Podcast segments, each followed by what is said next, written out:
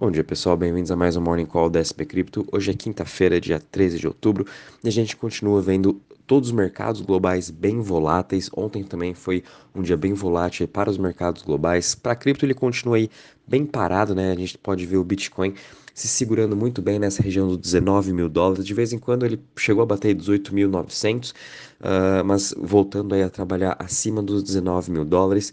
O mercado todo geral de cripto está caindo 1,66%. Uh, ah, tudo isso também vem diante aí as expectativas de que hoje, por volta das 9 horas, uh, 9 e meia, perdão, vão sair os dados da inflação dos Estados Unidos, o que também vai ser muito importante esse dado para depois uh, o mercado realmente perceber se o Fed, uh, dia 2 de novembro, vai estar subindo os juros em 0,75 ou até agora já tem até expectativa de subir mais 1%. A gente continua vendo esse aperto monetário muito forte vindo do lado aí do Banco Central Americano. Ontem saiu também a ata é, do, do Fed, do FONC do mês passado que tivemos reiterando ainda que eles precisam controlar a inflação, eles não vão parar de subir os juros enquanto a inflação não estiver controlada.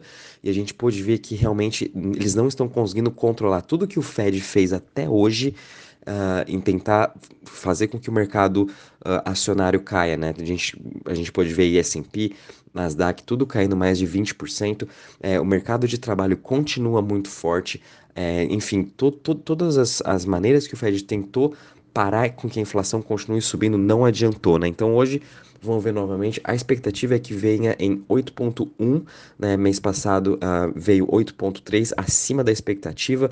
Uh, então todos os olhos aí vão estar uh, às 9h30 e tudo isso vai ditar também esse ritmo. Por isso que também a gente pode ver o Bitcoin muito bem uh, tocando naquela região de final de junho que eu já havia comentado, dos 17 mil e 500, né? Dependendo também de toda a volatilidade, tudo isso a gente está dependendo do cenário macro e com isso a gente consegue ver também todas as outras criptos sendo muito afetadas. Quem, a única cripto está se segurando muito bem hoje é o Bitcoin, que está caindo 0,61% a 19.023. A gente pode ver também o Ethereum caindo 1,49% a 1.278. BNB caindo 2,27% a 265 dólares, Ripple caindo, é, perdão, caindo, é, caindo 6,25% a 0,45, Cardano também caindo 7,67% a 0,36, Solana caindo 5% a 29,77 e Dogecoin caindo 4,31% a 0,05. É, a gente pode ver né, que no geral as altcoins estão caindo muito mais, né, estão caindo aí é, mais até de 2 a 5 até mesmo 10%, dependendo da altcoin, quando a gente analisa aí entre as top 100.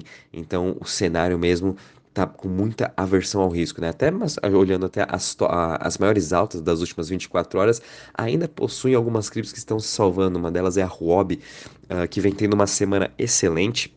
Hoje está subindo 12,56% a 7,24%. E nos últimos 7 dias já subindo mais de 72%. Tudo isso diante das notícias de aquisição do fundo About Management, né, que acabou comprando as participações da Huobi, são agora os novos donos da corretora. Então tudo isso também animou um pouco os investidores da Huobi, né? A gente também está vendo um pouco da DeFi Chain subindo 3.71% a 0.65, seguido de OKB subindo 2.86 a 16,48. Já quando a gente olha as maiores quedas das últimas 24 horas, a gente está vendo aí Clayton, que é a principal Layer 1 para jogos, né, caindo 12,98% a 0,14. Lido Dow caindo 9,71% a 1,19 e Chiles caindo 9,31% a 0,17, né? A gente pode ver que realmente até indo um pouco mais abaixo da lista, a gente pode ver outras Layer 1s como Near Protocol caindo 8,25, até mesmo as DEX caindo aí mais de 8%, as, os projetos de Web3 também como The Graph caindo aí 7,67%, enfim, tá um dia com bastante aversão ao risco quando a gente olha no mercado no geral. Quando a gente vem aqui para a parte do Crypto Fear Index, estamos agora em 20 pontos. Eu havia comentado no começo da semana para vocês que a semana ia ser muito importante com dados econômicos, né, que isso a gente poderia ver o Crypto Fear Index voltando aí abaixo dos 20 pontos no Extreme Fear e mesmo de novo comparando o, o Fear and Greed Index do mercado acionário tá pior ainda, né? Então a gente pode ver que esse sentimento de mercado no geral, os investidores aí estão com bastante medo. Vindo agora um pouco para a parte de DeFi também, obviamente, seguindo o mercado no geral, com bastante aversão ao risco, caindo 1,48% a 88,78 bilhões de market cap todos os principais protocolos, né, como a gente vê aqui da Aave, MakerDAO, Curve, Lido, uh, Convex, até mesmo Pancake, né, todos caindo em mais de 2%. E analisando uh, em relação às chains, também está tendo um dia bem negativo, principalmente para a Solana, que está com uma queda de 14,51%. Essa queda da Solana foi por conta que houve um ataque de hacker uh, anteontem no Mango Markets, uma das suas principais plataformas de empréstimo, foi roubado em mais de 100 milhões de dólares. Então, infelizmente, a gente teve mais um ataque de hacker uh, nesse mês ainda de outubro e analisando todos os ataques de hackers que a gente teve já em 2022, Uh, até hoje, já provavelmente a gente vai bater o recorde do ano passado em ataques de hackers, o que isso é muito negativo para todo o nosso ecossistema. Então, DeFi ainda continua sendo muito afetado, principalmente agora por conta desses ataques de hackers. Ontem a BNB Chain, eles fizeram um upgrade na sua rede, um novo hard fork para conseguir Uh, colocar uma melhoria por conta do, do hack que teve na semana passada, então provavelmente a gente não vai ver aí muito em breve mais um novo ataque de hacker vindo desse mesmo, uh, dessa mesma forma né, que o hacker conseguiu fazer na semana passada, uh, chamando uma nova função. Enfim, a Binance meio que conseguiu fazer uma, uma uh, corrigir né, essa parte do seu código. Infelizmente, a gente viu mais um protocolo da Solana sendo atacado por hackers, então a gente tem que tomar realmente muito cuidado com qualquer tipo de investimento que a gente está fazendo no mercado de DeFi, porque realmente os hackers não estão parando um minuto de estar tá, de tá roubando os protocolos, né? Eles achando uma falha, eles vão aí e vão estar roubando. Então, isso aí está trazendo aí mais medo ainda para os investidores voltarem a fazer suas operações de DeFi, né? E, um outro motivo também é do Ethereum, né? Que o Ethereum é o que menos é o que menos está caindo hoje, caindo só 0,86%. Mas enfim, o Ethereum continua sendo aí uh, o protocolo mais seguro por esse lado né, de, de DeFi.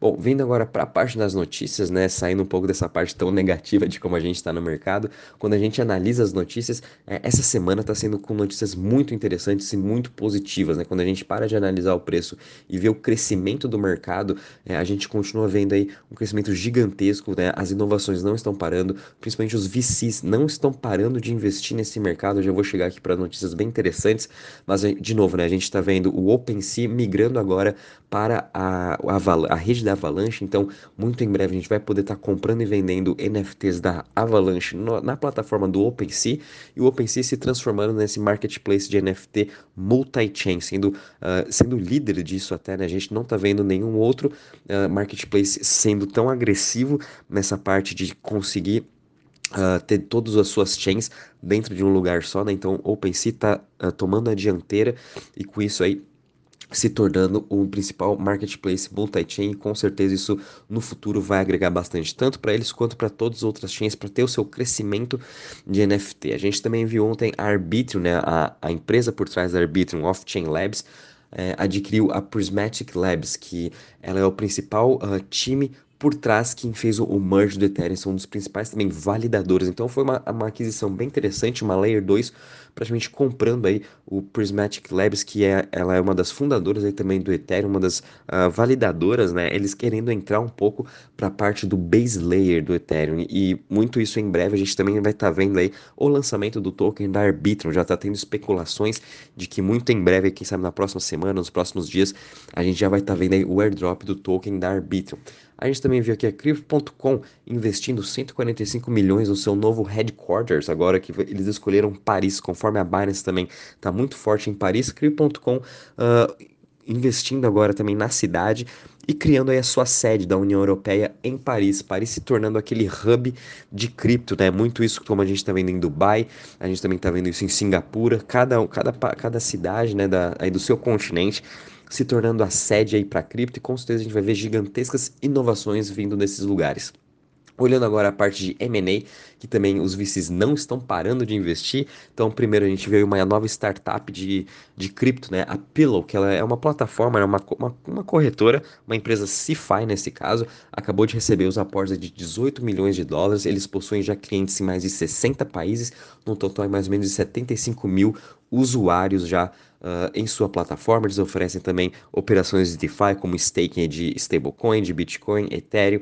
Uh, então a gente continua vendo aí essas grandes empresas de CeFi, né? Os VCs continuam investindo em CeFi porque é uma forma muito mais fácil de atrair muito mais usuários e investidores para cripto. A gente também viu que a Copper, que é uma custodiante de cripto inglesa, acabou de levantar 196 milhões de dólares na sua rodada de investimentos de série C, né? Então Uh, esse ano também, uh, infelizmente, eles reportaram aí um prejuízo de 16 milhões de dólares, mas é, é com essa nova rodada, né, eles vão estar tá expandindo aí as suas tecnologias e também oferecendo aí custódia para outras corretoras aí, tanto da União Europeia como do mundo todo. Então a gente está vendo também os, os VCs né, investindo muito, muito nessa parte de custódia. A gente viu aí do lado do, das finanças tradicionais.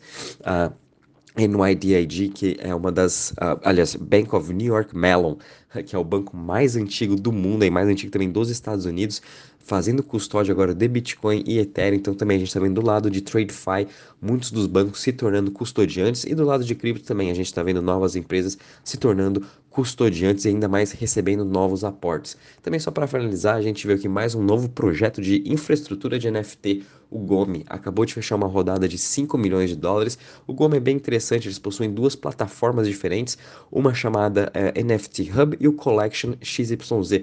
NFT Hub é um, é um hub e se tornando um marketplace para, para projetos de NFT, onde a gente pode estar listando também nossos projetos, é bem como se fosse aí, um concorrente do OpenSea, Sudo, uh, LuxRare, uh, SudoSwap, e também eles possuem o Collection, que vai ser uma, um protocolo para incentivar a liquidez dentro desse hub para ter aí maiores negócios e também quando a gente quiser vender nosso NFT, a gente consegue ter liquidez. Então, achei bem interessante. A gente está vendo também, de novo, os VCs investindo muito nessa parte de NFT. Bom, pessoal, em relação às notícias, é isso mesmo. O mercado está muito volátil. Tomem cuidado. Às 9h30 vamos ter dado da inflação. E dependendo de como ele vier, isso aí vai ditar o ritmo dos mercados até o final do dia. Qualquer novidade, avisamos vocês. Um bom dia e bons trades a todos.